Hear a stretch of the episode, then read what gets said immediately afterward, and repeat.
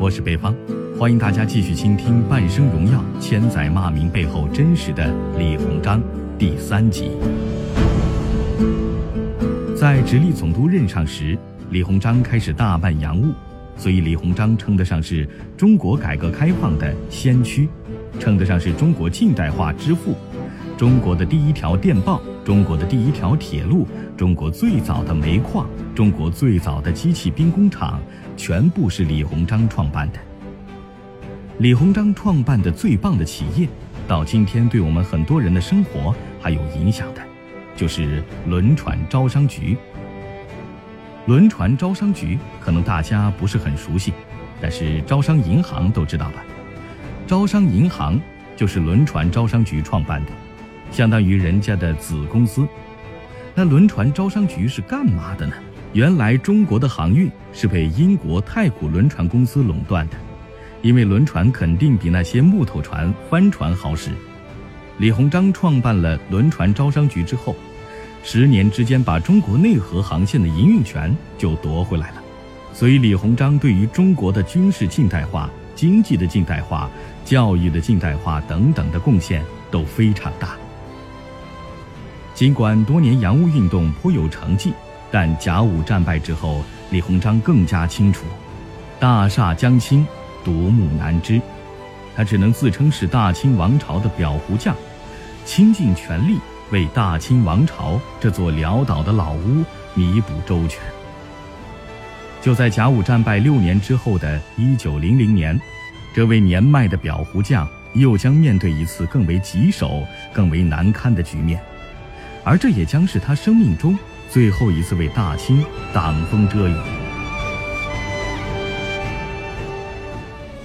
上期说到马关条约签订之后，国内骂他的人太多，慈禧安排李鸿章去周游列国去了。李鸿章在国外考察回来，戊戌政变之后，朝廷考虑到南方地位重要，所以又委任他为两广总督，到南方去做总督了。结果李鸿章刚到南方。北方就爆发了大乱，义和团开始闹事，到处杀洋人、烧教堂、砸使馆。慈禧太后这时候还是挺有骨气的，头脑一膨胀，向十一国列强宣战。我们来听听她的底气：向英吉利国开战，向法兰西国开战，向美利坚国开战，向。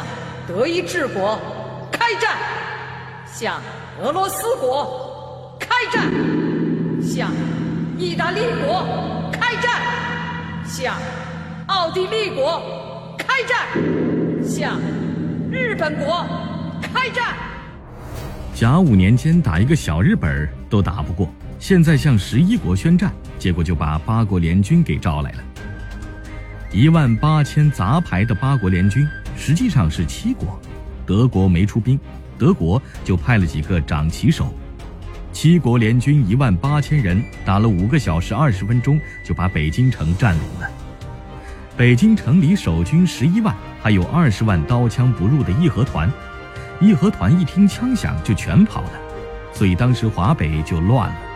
两宫西狩逃到西安去了。